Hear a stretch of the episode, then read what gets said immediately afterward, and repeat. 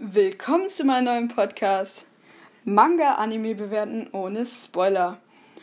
Oh, ich muss ehrlich sagen, ich war noch nie so in diesem Podcast-Business drin und das ist auch das erste Mal, dass ich sowas mache.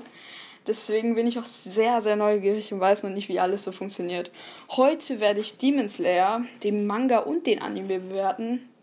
Eher den Manga, aber ich werde auch den Anime äh, auch anspielen, werde ich mal so sagen. Und ohne zu zögern spielen wir die Musik ab. Hoffentlich hat das jetzt geklappt. Eigentlich wollte ich am Anfang des Podcasts so dieses Jojo ähm, Part 5 Radiosender, dieses Morning, Morning, Morning. Ja, das wäre jetzt ganz, ganz cool, aber ich weiß jetzt nicht, wie das ähm, klappen würde. Und jetzt gebe ich einfach mal eine kurze Beschreibung, worum es in Demon Slayer geht. Für die Leute, die noch nicht so die Story-Basis weiß. In der Taisho-Ära in Japan gibt es ein liebes Kind namens Tanjiro Kamado. Er lebt durch das Geld, das er von Holzkohle verkauft.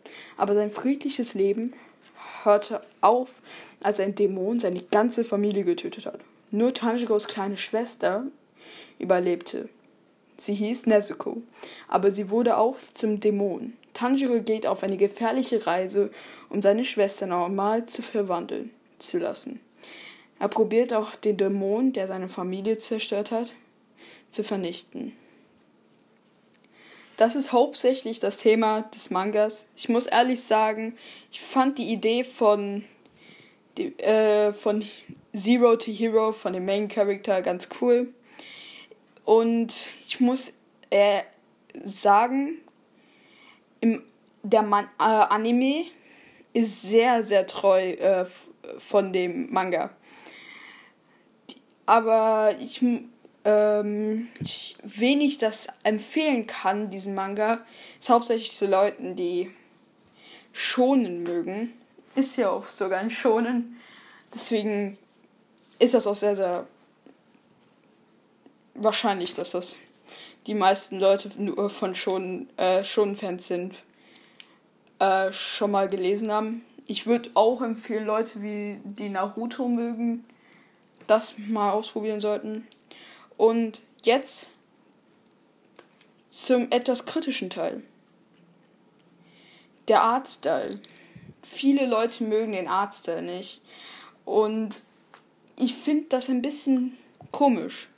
Also, wenn wir vom Anime reden, würden wir, wäre es eine ganz klare 10 von 10. Ich kann nur sagen, dass das perfekt animiert ist ich kann den Anime eigentlich zu 100% zu jedem empfehlen, egal welchem Alter. Aber äh, die Zeichnungen aus dem Manga, ich muss ehrlich sagen, die sind nicht schlecht. Das vielleicht überreicht, äh, überrascht euch.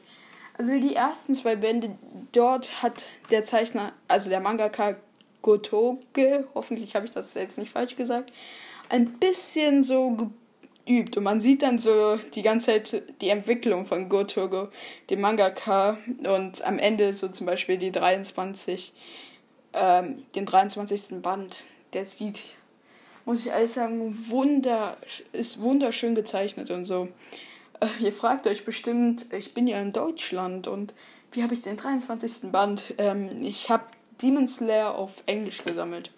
Ich muss sagen, ähm, die Print, äh, die Druckqualität auf den englischen Bänden ist sehr, sehr gut. Und ich habe auch gehört, dass im Deutschen auch sehr, sehr gut sein sollte. Ähm, ich kann ähm, diesem Manga, wenn wir, wenn ich jetzt eine bestimmte Altersgruppe sagen würde, würde ich sagen, dass der der Manga für etwas jüngere Leute. Der Anime ist natürlich für jeden, aber der Manga ist für etwas jüngere. Ich sag nicht, dass Erwachsene den Manga nicht ausprobieren sollten, aber es soll also mindestens so vielleicht drei Bände versuchen, weil die Story ist so perfekt, dass, dass man eigentlich nichts falsch machen kann damit. Also Leute, das war's auch mit der ersten Episode. Hoffentlich hat euch das gefallen. Und dann sage ich schon mal Tschüss.